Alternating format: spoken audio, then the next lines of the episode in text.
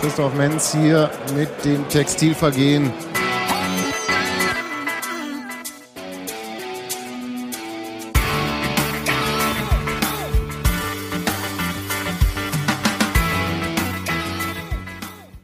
Dann sage ich mal herzlich willkommen zum Podcast. Äh, Wir sind heute in wieder kleinerer Runde und außer der Reihe. Gegen mir gegenüber sitzt der Helge. Guten Tag, Helge. Hallo, Robert. Und du bist hier, weil heute im Stadion ähm, eine Aktion angekündigt wurde, die da heißt, auf den Rängen gibt's kein Abseits. Ja, das war heute der Ankündigungstag und wir- es liegt jetzt eine ganze Menge Arbeit hinter uns.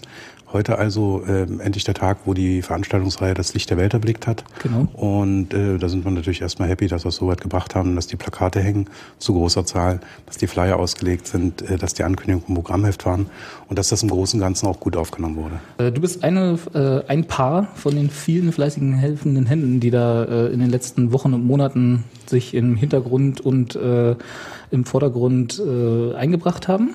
Und ich habe dich eingeladen, mit uns darüber ein bisschen zu reden, um allen, die hier zuhören, mal näher zu bringen, was es eigentlich ist, um was es geht. Und vielleicht stellst du dich ganz erstmal kurz vor, äh, wie stehst du zu Union, wie kamst du zur Union, damit wir eine kleine Einordnung von dir haben. Ja, Union, also ich gehe seit äh, 1976 zur Union, genau seit der Saison 76, 77. Das erste großartige Spiel für mich war das 1 zu 0 gegen den damalig noch ernstzunehmenden Lokalrivalen am 4. September, ich werde den Tag nicht vergessen.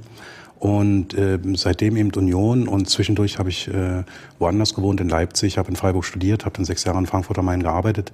Da war der Kontakt etwas lockerer, aber seit 2005 bin ich wieder in Berlin und seitdem regelmäßig da, Vereinsmitglied, Dauerkarte etc. Die ganze Aktion auf den Rängen gibt's kein Abseits, ist ja eingebettet in die internationale Woche gegen Rassismus. Vielleicht kannst du da äh, zur Einleitung zwei, drei Worte zu sagen, was das eigentlich ist, damit äh, jeder das irgendwie einordnen kann. Hm. Ja, da muss ich ein bisschen weit ausholen. Da geht es auch erstmal im ersten Moment nicht um Fußball.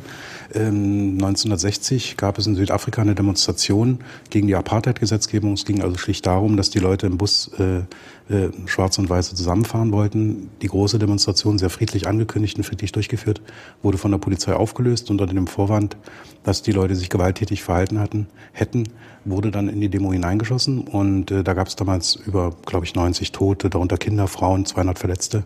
Und äh, wenige Jahre später hat die UNO erklärt, dieses Massaker in Shapeville macht man äh, jetzt zum Gedenktag äh, für die Opfer des Rassismus. Und das hat sich dann im Laufe der Jahre entwickelt. Dann ist daraus die Rassismuswochen geworden. Seit 2001 macht das auch die Bundesrepublik. Und 2007 ist auch der Deutsche Fußballbund mit eingestiegen und bewirbt das in geringem Umfang in Fußballstadien. Im geringen Umfang. Und äh, dieser geringe Umfang soll ein bisschen ausgebaut werden dieses Jahr. Genau, ich hatte mir das, ich hatte mir das angeguckt, äh, was da in den letzten Jahren gelaufen ist. Es gab doch immer eine Dokumentation darüber von den Veranstaltern. Das sind zwei Nichtregierungsorganisationen, der Interkulturelle Rat und die ist so eine, so eine Aktion oder Kampagne Gesicht zeigen.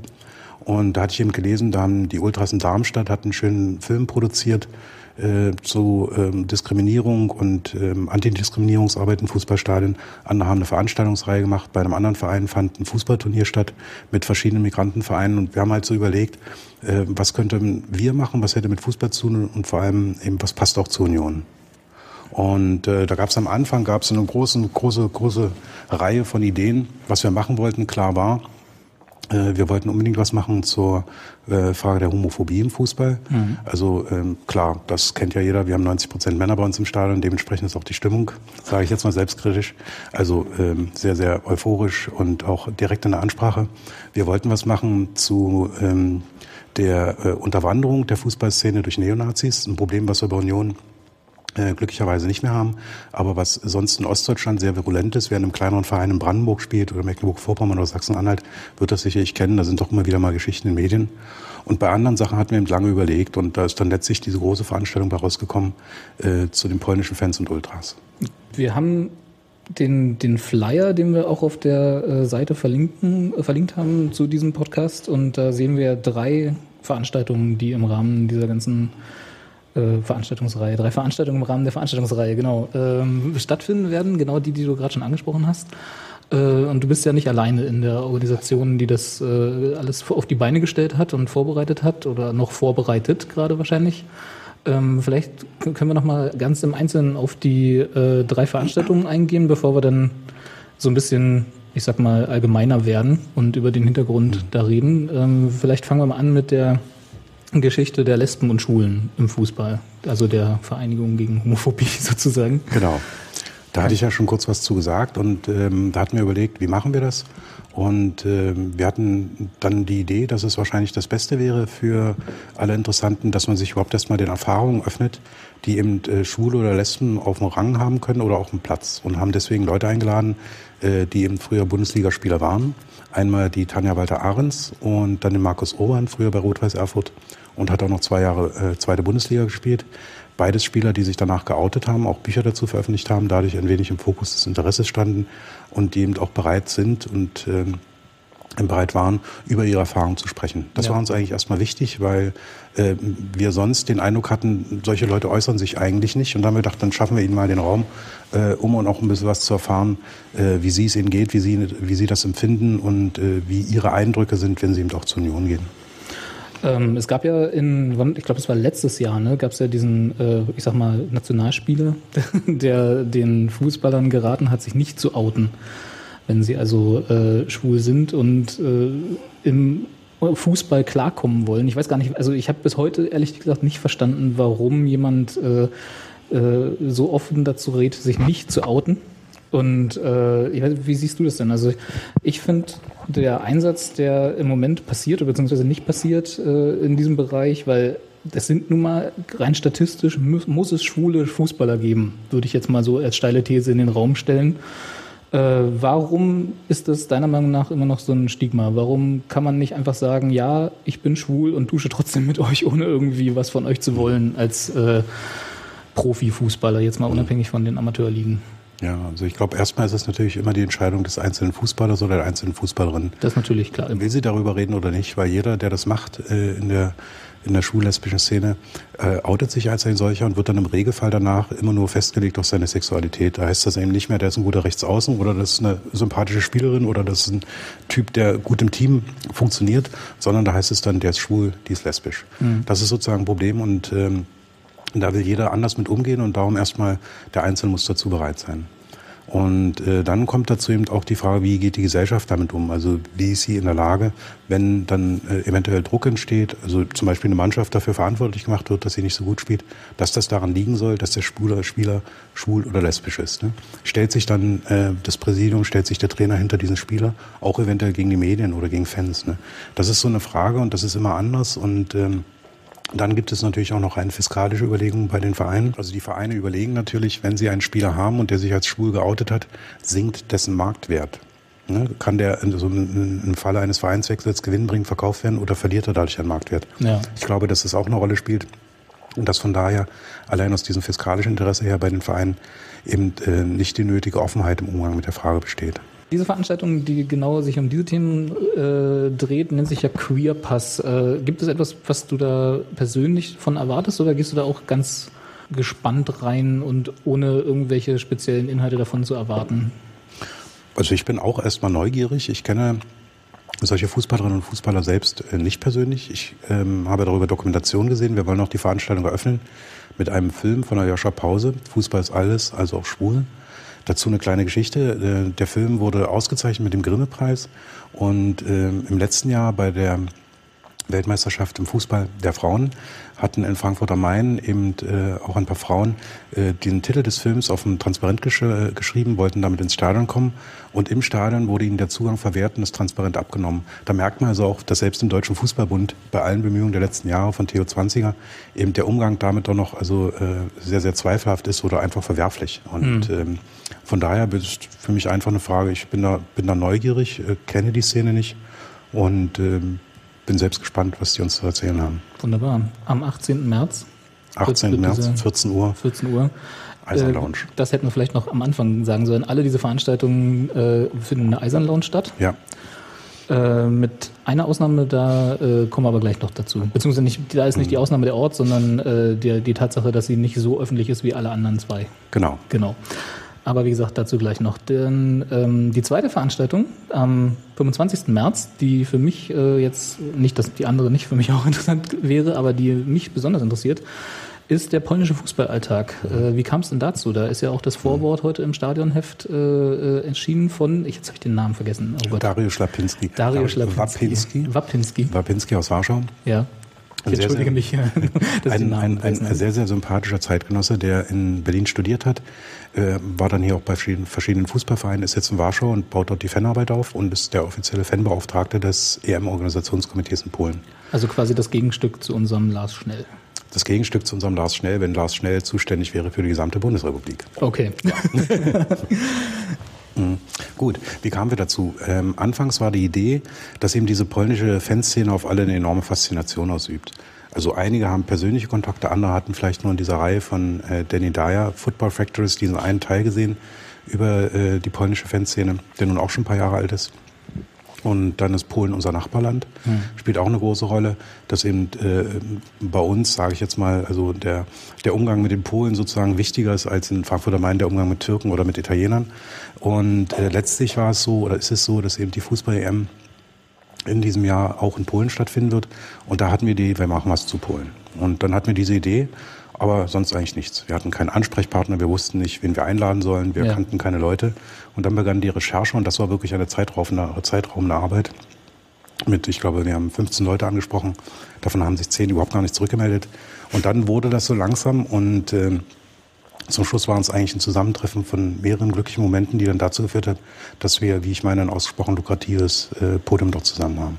Äh, Das Podium, äh, das Lukrative, äh, besteht ja nicht nur aus Darius, sondern aus noch weiteren Gästen. Vielleicht kannst du zu denen noch kurz was sagen. Ja. Also wir hatten zunächst ein paar Ansprechpartner, haben uns auch mit Leuten getroffen, haben rumgemailt, auch in Polen und kamen eigentlich zu keinem Ergebnis. Und dann haben wir nochmal recherchiert und mir ist aufgefallen, dass im Verlag der Werkstatt angekündigt ist ein Buch, das am 15. März erscheinen soll, von Olaf Sohn und Sundermeier über die polnische Fanszene, Tor zum Osten. Und äh, da habe ich im Verlag angerufen und habe gesagt, das interessiert uns und ob sie nicht einen Kontakt zum Autor herstellen können. Und dann hatte ich mit dem gesprochen und äh, dann war das eigentlich wie so ein Dominospiel. Also der Olaf Sundermeier kannte den Darius Wapinski, den hatte ich Wochen vorher schon mal angesprochen. Der wusste aber nicht richtig, was das bei uns ist, wer wir sind. Wir haben das ja alles privat gemacht. Also stand ja niemals 1. FC in Berlin oder so drunter. Wir haben gesagt, wir sind eine kleine Fangruppe, wollen was organisieren. Und dann kommt immer die Antwort, total toll und so, wir wünschen euch viel Glück, aber mehr eigentlich nicht. und nachdem der Olaf Sundermeier zugesagt hatte, hatte ich eben ähm, den Darius Wapinski darüber informiert, dass wir das mit dem machen, weil mir der Olaf Sundermeier erzählt hatte, dass er den auch kennt. Und daraufhin hat spontan der Darius Wapinski zugesagt. Und das ließ sich dann auch so einrichten, nur an diesem Wochenende. Der Olaf Sundermeier kommt genau an diesem Wochenende aus der Ukraine wieder, wo er gerade einen Doc-Film dreht über die Fanszene in Polen Ja. und der Ukraine. Und der und Darius Wapinski kann genau an diesem Wochenende auch nach Berlin kommen. Da haben wir es so gelegt, und als wir beide zusammen hatten, ja, dann ruft man Jonas Gabler an und fragt, willst du das moderieren? Ja, und das macht er sehr gerne. Und äh, da waren die, die Türen offen, sozusagen, durch die zwei Gäste. Da waren die Türen offen und äh, was jetzt aber immer noch offen ist und wo ich auch ein bisschen neugierig in die nächsten zehn Tage gucke, ist, wer von den polnischen Ultras kommt. Ähm, da haben wir zuerst selbst versucht, Leute anzusprechen, hatten dabei kein Glück. Dann haben wir das ein bisschen in die Hände von Talian gelegt. Der ähm, hat dort Kontakte hergestellt, hat rumgemeldet, rumtelefoniert, Freunde gefragt. Und da müssen wir uns einfach überraschen lassen, wer dann an dem Wochenende kommen kann. Okay, wunderbar. Die dritte Veranstaltung am 3. April ist die, äh, ich sag mal, interessantere äh, von den dreien, was das äh, Zuschauer, ähm, wie sagt man, die, die Zuschauer angeht, generell die Teilnehmer. Äh, nämlich die, ist das Spielfeld für Nazis, Fragezeichen, die also unter dem Titel steht, inwiefern ist die Unterwanderung der Fußballvereine durch Nazis gegeben und wie gehen Fußballvereine und auch das Publikum mit Nazis um, die irgendwie was wollen von den ja doch gehörigen äh, äh, Menschenanteilen, die dort zum Fußball gehen jede Woche. Äh, die, die Besonderheit dabei ist, dass man sich dafür anmelden muss. Magst du dazu was sagen, warum das so ist? Ja, klar. Also ähm, einige haben vielleicht ähm, in den Büchern oder einzelne, Arbeit, einzelne Aufsätze von Ronny Blaschke gelesen, für den das ja ein Thema ist, was er ähm, mit vielen Arbeiten begleitet hat. Auch Olaf Sundermeier oder Jonas Gabler haben darüber geschrieben. Ähm, es ist natürlich ein Problem in der gesamten Fußballszene in Europa, ähm, dass Rechte überall versuchen, in den Fanclubs äh, Fuß zu fassen, um die Organisationsstrukturen für die eigene politische Arbeit zu nutzen oder einfach Leute zu rekrutieren. Das ist in äh, Italien von der Gesamtsituation sicherlich ein bisschen dramatischer als in anderen Ländern. Aber in Deutschland hat es sowas auch gegeben, gibt es auch noch momentan mehr, mal, in den unteren Ligen. ähm, die wir vor einigen Jahren verlassen haben. Aber in Deutschland gibt's das noch. Und da haben wir uns überlegt, äh, vielleicht finden wir jemand, der darüber berichten kann, wie sowas funktioniert.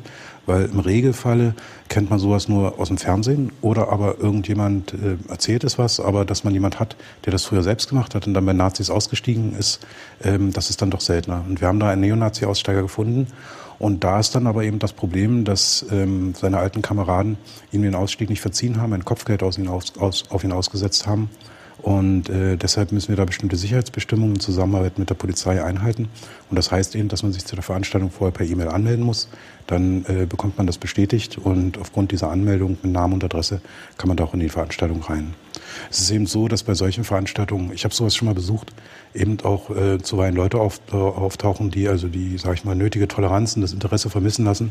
und äh, wir wollen, dass es für alle Leute eine interessante Veranstaltung wird, eine spannende Veranstaltung, aber wir wollen keinen Stress mit sage ich jetzt mal, irgendwie schwierigen Leuten, die politisch ähm, dort sowieso nichts zu gewinnen haben und eigentlich nur dem Aussteiger deutlich machen wollen, dass sie nach wie vor jagen. Dann äh, sollten sich alle Interessierten auf der Homepage www.keinabseits.de, hatten wir bisher auch noch nicht erwähnt, äh, ähm, registrieren, anmelden und kriegen dann nach erfolgreicher Anmeldung Post. Genau. Äh, anmelden per E-Mail, da gibt es eine Eingangsbestätigung von uns und ähm, ich schaue das dann mit dem Tommy Thiele von äh, Exit Deutschland durch. Äh, da werden wir dann die Leute aussortieren, die eben ähm, äh, harte Nazis sind und dann freuen wir uns auf alle anderen Gäste und das Motto ist eben für diese Veranstaltung Union für alle, aber nicht für jeden. So sieht's aus. Wunderbar, dann haben wir die drei Veranstaltungen äh, schon mal besprochen. Ich glaube, da ist für jeden was dabei. Ich werde auf jeden Fall bei allen da sein und äh, mir das mal angucken und vielleicht dann abschließend auch noch was dazu schreiben, äh, wenn wir alles durch haben. Das würde uns total freuen und da wären wir auch dankbar drüber. Und äh, wir werden es sicherlich bei allen drei Veranstaltungen sehen. Denke ich auch. äh, kommen wir doch mal ein bisschen zu so allgemeinem. Äh, wir haben ja, wir kennen uns ja schon ein bisschen länger, muss man vielleicht dazu sagen. Äh, und äh, wir wollen da jetzt auch, glaube ich, gar nicht so doll so darauf eingehen, aber diese ganze Veranstaltungsreihe ist so ein bisschen äh, aus, äh, von Leuten geplant worden, die sich der Initiative Schöne Eisern und Nazis äh, äh, zugehörig fühlen, sage ich mal. Ja, es ist ja kein Club in dem Sinne, sondern man findet es gut oder nicht. Ähm, und da haben wir uns ja auch kennengelernt schon vorher. Und ähm, was mich interessiert, äh, ist im Prinzip so ein bisschen, wie hat der Verein darauf reagiert? Also wann habt ihr das an den Verein rangetragen? Und äh, wie war da die Reaktion darauf und äh, vielleicht auch Unterstützung? Naja, wir hatten im, im Januar hatten wir die ersten Debatten darüber, hatten wir so eine, so eine Idee, welche Veranstaltung es sein konnte, wussten aber noch nicht was konkret, welche Leute. Und äh, haben dann aber bei der Frage, in welchen Räumen wir das machen, haben wir beim Verein, schon mal angefragt, haben gefragt, wäre das möglich, das in Räumlichkeiten des 1. FC Union zu machen? Und die Antwort war dann sehr gerne, wenn das eben eine ordentliche Sache wird. Und äh, das war für uns eigentlich schon mal ein guter Rückhalt. Und im Laufe der Zeit, wie die Planungen dann konkreter waren, wurden, äh, war es dann eben auch so, dass der Verein gesagt hat, er übernimmt die Reisekosten für unsere Gäste, was für uns eine Riesenhilfe ist, äh, weil die Veranstaltung doch viel Geld kostet mit den äh, ganzen Sachen, die wir drucken, die Honorare, die, an wir, die wir an die Referenten zahlen und die Gäste, die aus Polen kommen, das kostet eben auch Geld. Da hat der Verein gesagt, er übernimmt Reisekosten, das war für uns eine große Hilfe.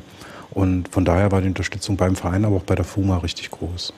Das ist schön. Das ist gut zu hören, dass das so Ja. mittlerweile soweit ist. Wir haben da noch mehr Unterstützer gefunden. Also äh, zu, zu meiner eigenen Überraschung klar war, äh, wir können da äh, unsere ganze äh, Zeit reinstecken. Wir machen das halt ehrenamtlich. Aber im Endeffekt bleiben dann eben doch, ähm, doch verschiedene Sachen hängen, die bezahlt werden müssen. Ich hatte es schon erzählt, Honorare. Reisekosten, man will mit den Leuten mal essen gehen, man muss äh, Plakate drucken. Es sind viele Kleinigkeiten, die immer Geld kosten. Und ähm, da hatten wir dann die Unterstützung vom Verein einerseits und dann haben wir noch vom Stadtbezirk Treptow-Köpenick äh, Unterstützung bekommen und letztlich noch vom Bündnis für Demokratie und Toleranz in der Friedrichstraße, das Bundesbündnis mit dem Gregor Rosenthal, die viel zum Fußball gemacht haben. Und das war eigentlich für mich die überraschendste Sache. Also ich hatte dort angefragt, weil wir hatten mal vor zwei Jahren mit ein paar Freunden von Seon dort eine Ausstellung besucht, Kickerkämpfer und Legenden. Da hat man ihn auch kennengelernt das fiel mir wieder ein, da hat man gedacht, man kann da eigentlich einfach mal anrufen, vielleicht erinnert er sich. Und äh, der zeigte sich interessiert und auch äh, seine Mitarbeiterin, die Josephine Scheffen, und sagte, schickt doch mal zu, was ihr macht und wo wir euch unterstützen können. Und ähm, das war vor vier oder sechs Wochen und ich habe mich dann bei ihnen gemeldet und habe gesagt, naja, die Veranstaltung mit den Polen, das ist eben sehr aufwendig, da wäre es toll, wenn wir Unterstützung kriegen können, weil das ist auch sehr teuer. Und habe das eingereicht, sozusagen, was wir bis dahin geplant hatten. Und dann riefen die eine Woche später zurück und haben gesagt, total prima, wir unterstützen Sie bei dieser Veranstaltung, wir unterstützen Sie bei der Neonazi-Aussteigerveranstaltung und wenn Sie eine Fortsetzungsveranstaltung der Veranstaltung mit den Polen im Herbst machen wollen, äh, zur Auswertung der Fanszene nach der EM, dann würden wir sie auch gerne unterstützen. Und äh, durch, diese, durch diese verschiedenen Unterstützungen, Verein, FUMA, äh, Treptow-Köpenick und Bündnis für Demokratie und Toleranz war das dann letztlich auch erst möglich, die Veranstaltung so zu machen, wie wir sie jetzt machen. Weil die äh, Gäste, die wir haben, sind eben zum Teil sind Journalisten, sind Schriftsteller, äh, die leben davon, dass sie solche Vorträge halten und also haben sie auch einen Anspruch darauf, dafür ein gutes Honorar zu kriegen. Das ist wohl wahr, ja. Ja, man muss darüber reden. Also es ist also gerade auch, wenn man eine Veranstaltung macht, sozusagen für gute Menschen, das habe ich auch schon selbst erlebt, dann wird man halt angefragt und dann ähm, heißt es auch gleich bei denen, die anfragen, ist doch für eine gute Sache, machst du doch für umsonst. Und Pro bono, pro bono, pro Genau. bono. Ja. Und ähm, das ist eine Verfahrensweise, äh, muss ich gestehen, die eigentlich nicht gut ist. Die Leute leben davon, sie sollen davon gut leben können und dazu gehören auch Honorare. Das sollte Standard sein. Das ist richtig. Da kann ich, das kann ich nur unterschreiben. Kenne ich Ja. auch äh, aus meinem eigenen Leben. Wir haben ja äh, in der ersten, in der Anfangszeit, sage ich mal, von äh, Schöner Eisern oder Nazis, du hast gerade die, äh, die schöne Abkürzung Seon verwendet in, deinem, äh, in deiner Beschreibung. Für die, die es nicht wissen, das ist so die Abkürzung von Schöner Eisern oder Nazis.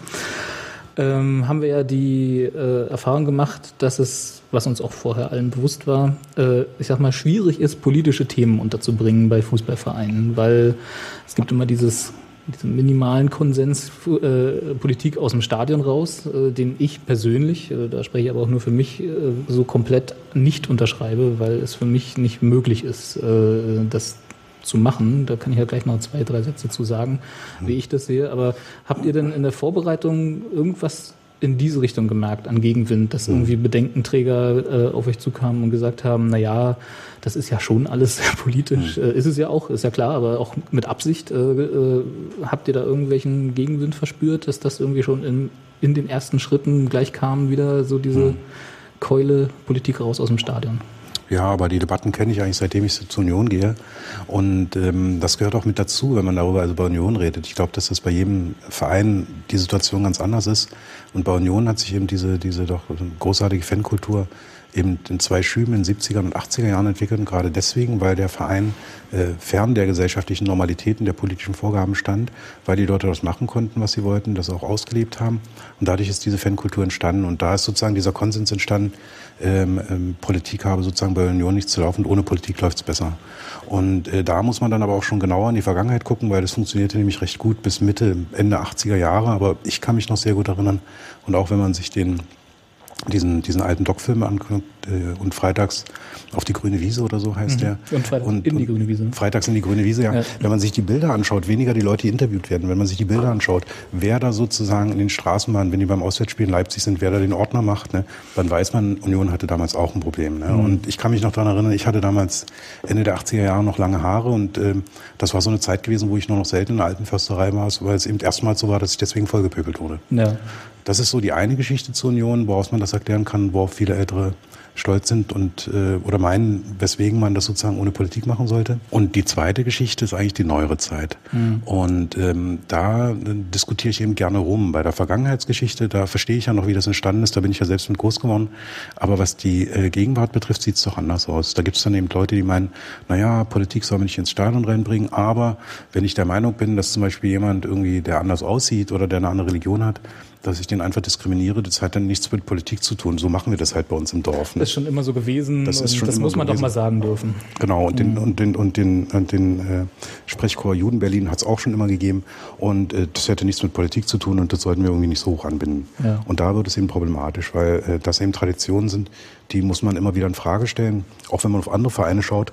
Wir hatten auf dem Fan-Kongress 2012 darüber genau eine Debatte über die Tradition der Vereine. Und da stand auch ein älterer auf und sagte, das wäre eigentlich prima, wenn man dann die Tradition der Vereine einfach schützen würde gegen den modernen Fußball. Aber das ist eben auch schwierig. Also zur Bundesliga-Gründung 1963 war Bayern München nicht mit dabei, aber 1860 München äh, gesetzt. Da möchte man Bayern nicht dran erinnern, dass sie die Nummer zwei in München waren. Oder während der Nazi-Zeit war der Verein in Hamburg, der sich am ehesten den Nazis geöffnet hat und als erste die Juden rausgeschmissen hat, war St. Pauli gewesen. Davon wissen die heute auch nichts mehr. Oder sagen zumindest zu Recht, dass sie damit also aus physischen Gründen nichts zu tun haben. Aber man merkt eben, dass Tradition so und so sein kann. Na, und Teil von Tradition, also meiner Meinung nach jedenfalls, äh, müsste Teil von Tradition auch immer sein Traditionsaufarbeitung. Also natürlich hat man eine Vergangenheit, immer, als jeder Mensch, als Verein, man hat als Land eine Vergangenheit, äh, als, als Gruppierung von Menschen, wie auch immer man sie nennen will, ja, hat man immer Vergangenheit. Und natürlich ist es wichtig, diese Vergangenheit anzuerkennen, weil sie gehört ja zu einem und sie aber trotzdem aufzuarbeiten. Also es ist ja nicht so, dass man sofort, wie weil du gerade sagtest, St. Pauli, ja, in der Nazi-Zeit waren andere, andere St. Pauli, als es jetzt noch, als es sich jetzt darstellt, als es jetzt äh, äh, wahrgenommen werden will und ja auch wahrgenommen wird. Äh, nur das heißt ja nicht, dass die Vergangenheit tabuisiert werden sollte und sie nicht mehr da ist. Also die gibt's ja und äh, ich finde es vollkommen in Ordnung, dass man darüber reden kann, genauso wie ich es halt vollkommen absurd finde, sich vorzustellen, dass es ohne Politik im Stadion gäbe, weil alleine, also Politik betrifft uns alle und auch im Stadion. Nur weil ich mich 90 Minuten äh, mit, sagen wir mal, durchschnittlich 12.000 anderen Leuten in einen engen Raum stelle und Fußball gucke, heißt das ja nicht, dass ich meine Überzeugungen und meine äh, Einstellungen ändere oder abgeben muss irgendwo am Eingang.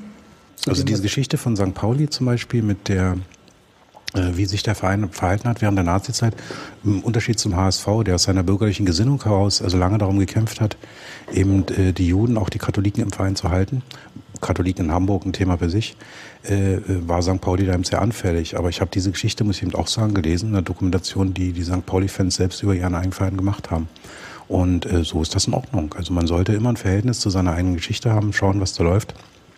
Und äh, das ist, glaube ich, da schon äh, der, der, der, der, der einzig mögliche Weg, wie man damit umgehen kann. Genau, offen, aber halt auch ehrlich zu sich selbst sein und sagen, Ja. so war's. Äh, und guck mal, das können wir jetzt ja besser machen.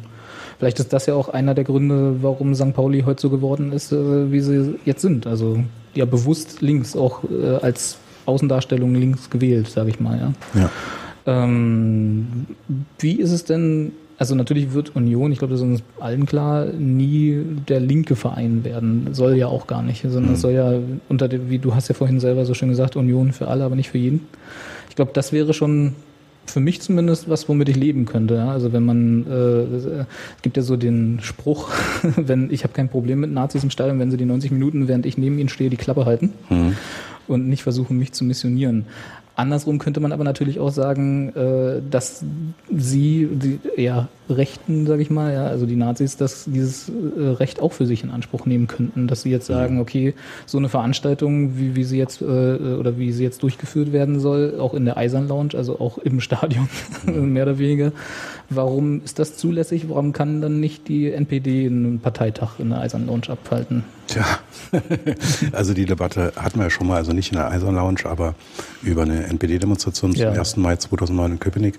Und äh, wer damals diese äh, Demo zur Kenntnis genommen hat oder auch da war, wird gesehen haben, dass eben äh, wie immer in Berlin, wenn die Neonazis zu demonstrieren versuchen, erstmal 3000 Leute in Schwarz dabei sind. Aber es waren eben auch 50 oder 100 Leute in, in unseren Bunt. Farben dabei. Und ähm, äh, von daher hat sich diese Frage da schon beantwortet. Es gibt von früher die Geschichte, dass in den 90er Jahren die NPD versucht hatte, vor dem Stadion an der Alten Försterei Flyer zu verteilen. Und äh, ohne dass da jemand äh, politisch groß drüber groß diskutiert hat, wurden die halt im Wald vermöbelt. Äh, ich glaube, von daher gibt es da bei Union schon generell, äh, sage ich, eine vollkommen klare Position dazu. Ne? Aber das eine ist es sozusagen, wie man eine Position hat zu einer politischen Partei. Das andere ist, was wir in der Alltagskultur machen. Wir wollen eben bei uns im Alltag ein bisschen die Sinne schärfen, dass es jenseits äh, sozusagen dieser Terroranschläge der Nazis eben auch Verhaltensweisen geben kann im Stadion, äh, die andere Leute herabsetzen, beleidigen oder diskriminieren. Und dafür wollen wir den Blick schärfen. Damit ist man dann nicht gleich beim Thema NPD, aber ähm, das sind Sachen, die äh, irgendwo miteinander ein klein bisschen zu tun haben.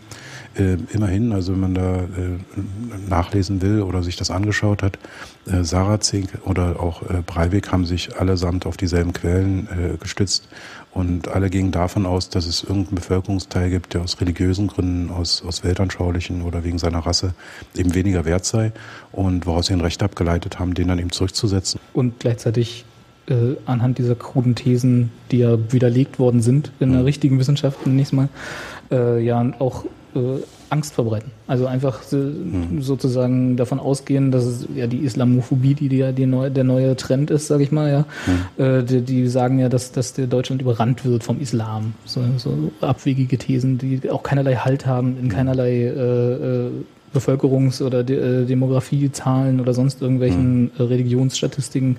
Diese, diese, diese Gefahr, selbst wenn es eine wäre, gibt es einfach nicht. So, Und äh, genau dafür muss halt irgendwie, äh, finde ich auch, der Blick geschärft werden. Was mich persönlich auch stört, ist auch zum Beispiel solche Aufruf, Ausrufe, wenn dann einfach, ja, um mal wieder ins Stadion zu kommen, äh, wenn irgendwas auf dem Spielfeld nicht klappt, höre ich halt auch äh, um mich herum äh, so Leute, die halt sagen, dass das Schwul ein Schimpfwort ist, dass das für die okay Mhm. ist, ne? wenn dann irgendwie du schwule Sau, der Schiedsrichter wird beleidigt oder der Gegenspieler Ja, oder, oder ein so. schwuler Pass. Ein schwuler Pass, genau. Ja. Also dass einfach von vornherein schwul als was Negatives angesehen wird und äh, dann halt als, als Herabsetzung dessen, womit es beschrieben wird, äh, also was dort beschrieben wird, benutzt wird. Und äh, da wäre ja vielleicht meine Hoffnung, dass, dass äh, so eine Veranstaltung wie Queerpass dann äh, ein bisschen dazu beiträgt, jedenfalls die Anwesenden äh, da ein bisschen zu sensibilisieren für. Obwohl natürlich immer die, die Gefahr besteht, dass das so ein bisschen Preaching to the Converted wird. Ne? Also wie siehst du das? Hast du so ein bisschen das Gefühl, dass zu diesen Veranstaltungen auch Leute kommen, die sich da vielleicht ein bisschen konfrontiert haben wollen? Oder kommen da eher so Leute, die das eh schon so sehen? Also wenn man auf die ganze Veranstaltungsreihe schaut, dann sind es ja so verschiedene Effekte, die hat. Wir haben einmal die Leute, die direkt zu den Veranstaltungen kommen. Und ich glaube, das werden zum Großteil Leute sein, die sich für das Thema interessieren und da, glaube ich, auch schon irgendwie eine Position haben, aber trotzdem noch neugierig sind. Dann wird ähm, erfahrungsgemäß ein geringerer Teil der Leute kommen, ähm, ähm, weil er dazu noch keine Position hat. Also wenn dann etwas nicht interessiert, dann geht man auch nicht zu so einer Veranstaltung. Und dann werden natürlich Leute kommen, die haben da irgendwie eine andere Position. Das ist, das macht immer die Mischung bei so einer Veranstaltung aus. Aber das ist nur die eine Ebene. Und die äh, einigen hundert Leute, die wir damit ansprechen werden in den Veranstaltungen, ist das eine, was wir erreichen. Aber das andere, worauf wir zielen, weswegen wir uns auch so Mühe gegeben haben mit der Ankündigung heute im Programmheft oder auch mit den Plakaten und den Flyern, äh, wir wollen, dass über diese Veranstaltungsreihe im Umfeld der alten Försterei diskutiert wird. Und äh, auch darüber äh, bilden sich Leute eine Meinung, tauschen sich aus und diskutieren auf einmal über eine Frage, die sie vielleicht vor zwei Monaten überhaupt gar nicht diskutiert hätten. Wie zum Beispiel, ob so ein Begriff wie schwuler Pass angemessen ist. Ja. Und die Hoffnung natürlich dann, dass sich ein Großteil dafür ausspricht, äh, äh, dass es nicht angemessen ist und dass vielleicht auch vielleicht im Stadion sich mal umgedreht wird und gesagt hat, gesagt wird, ne Moment mal, das ist jetzt aber kein Schimpfwort, was du da benutzt hast. Ja, also Ja, ich erlebe sowas auch äh, regelmäßig bei anderen Sachen, bei anderen Begriffen. Also schwuler Pass ist nun in der Tat sozusagen etwas, was beinahe ein stehender Begriff ist. Also da ist es auch seltener, dass der Widerspruch äh, geübt wird. Aber bei anderen äh, Begriffen, bei anderen Beschimpfungen im Stadion, es gibt eben so einen, äh, sag ich mal, so einen gewissen Standard. Man, man, man, man lässt die Luft raus und ist auch sauer oder enttäuscht über irgendwas, vielleicht sogar über einen Schiedsrichter. Aber die Frage ist, wie beschimpft man ihn? Beschimpft man ihn als Arschloch oder als, als, als Juden oder als Schwulen?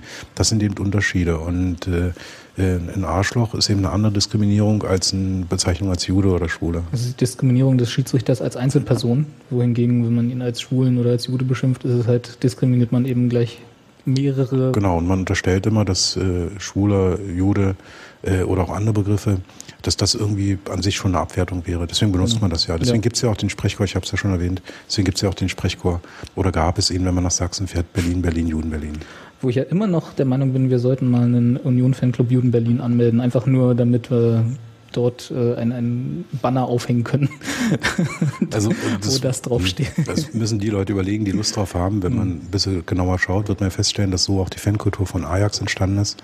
Von Ajax Amsterdam, die ja bis in die 70er Jahre hinein äh, zwar wie viele holländische Vereine jüdische Wurzeln hatten, aber eigentlich nicht so offen damit umgegangen sind und eigentlich erst zum Zeitpunkt, als die Fans überlegt haben, was macht uns aus gegenüber den Fans anderer Vereine in England gerade, was für die der Maßstab des Vergleichs war, da ist man eben bei Ajax auf die Idee gekommen und ist seitdem eben auch mit dem, mit dem Davidstern, mit der israelischen Fahne im Stadion. Das muss man überlegen. Ich würde, wären wir vorsichtig damit, mit solchen politischen Symbolen zu spielen. Es gibt andere Sachen, die Fußball attraktiv machen können oder auch eine Fanszene. Und ähm, also man könnte auch damit werben, dass wir ein Weihnachtssingen haben oder, oder ein großes Skat-Turnier. Das wäre eher meine Liga. Der Drachenboot Cup. Und Der Drachenboot. Das Fanbohlen nicht zu vergessen. Ja, ja das Fanbohlen, genau. Nee, es sind so viele Sachen, dass man mittlerweile, wenn man aufzählt, äh, ich schon immer Angst habe, dass man ungerecht ist, weil man jemand vergessen hat. Das stimmt. Und das ist ja auch gerade, das sind ja die Beispiele, wo ich dann sage, ja, natürlich, Union und Unioner zu sein, macht ja so viel mehr aus, als nur die 90 Minuten, die man im Stadion ist und die Klappe halten soll, was die Politik angeht, sondern das sind ja halt äh, Vereinsaktivitäten, wo man mit den Leuten, mit denen man sonst im Stadion steht, auch zu tun hat. Und äh, man muss sich irgendwie, man muss, muss man ja auskommen miteinander. Und gerade wenn dann irgendwie beim Drachenboot Cup äh, im Nachbarboot jemand ist, der von sich selber sagt, dass er privat eher national ist, äh, wie dann immer die Formulierungen sind, dann muss man ja sich zu dem irgendwie verhalten können. Und äh, ich habe da auch keine Lösung. Äh, ich denke mal auch nicht, diese Veranstaltungsreihe wird auch nicht dazu äh, gedacht sein, diese Lösung zu finden, sondern die muss ja jeder für sich selber finden. Äh, die Sensibilisierung dafür, dass es äh, solche Leute gibt und dass die äh, gerade im Hinblick auf die dritte Veranstaltungsreihe, äh, die dritte Veranstaltung der Veranstaltungsreihe ja trotzdem auch vielleicht andere Intentionen haben, um ins Stadion zu kommen als man selber, äh, sollte aber vielleicht dazu helfen oder dazu beitragen, einem zu helfen, diese Umgehensweise für sich selber zu definieren. Also dass man sagt, wie gehe ich mit Leuten um, die ganz klar im anderen Spektrum der politischen Linie sind und das auch im Stadion äußern. Genau, aber man äh, sollte aber auch immer berücksichtigen, also weswegen die Leute ins Stadion kommen, äh, ist natürlich zunächst mal, ist der Verein, ist das eigene Stadion, äh, ist diese ähm, Kultur des Fußballs, die bei uns zelebriert wird. Und äh, dann äh, entzünden sich die Debatten im Regelfall erstmal an den Interessen, die die Leute haben, wenn sie ins Stadion gehen.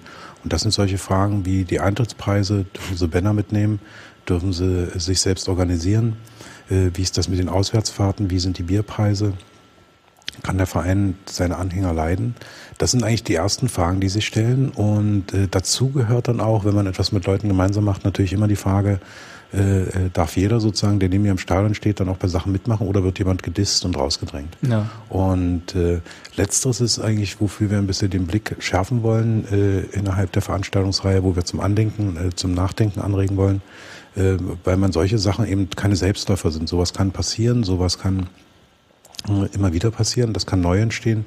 Ich glaube, dass wir momentan bei Union eine sehr, sehr, sehr, sehr tolerante ähm, äh, Fanszene haben. Äh, ich kenne keinen anderen Verein, wo man eine solche bunte Mischung hat. Also ich habe lange in Ostdeutschland keine Punks mehr in Fußballstadien gesehen. Bei Union Berlin äh, sehe ich die noch regelmäßig. Ich sehe auch alte Hippies.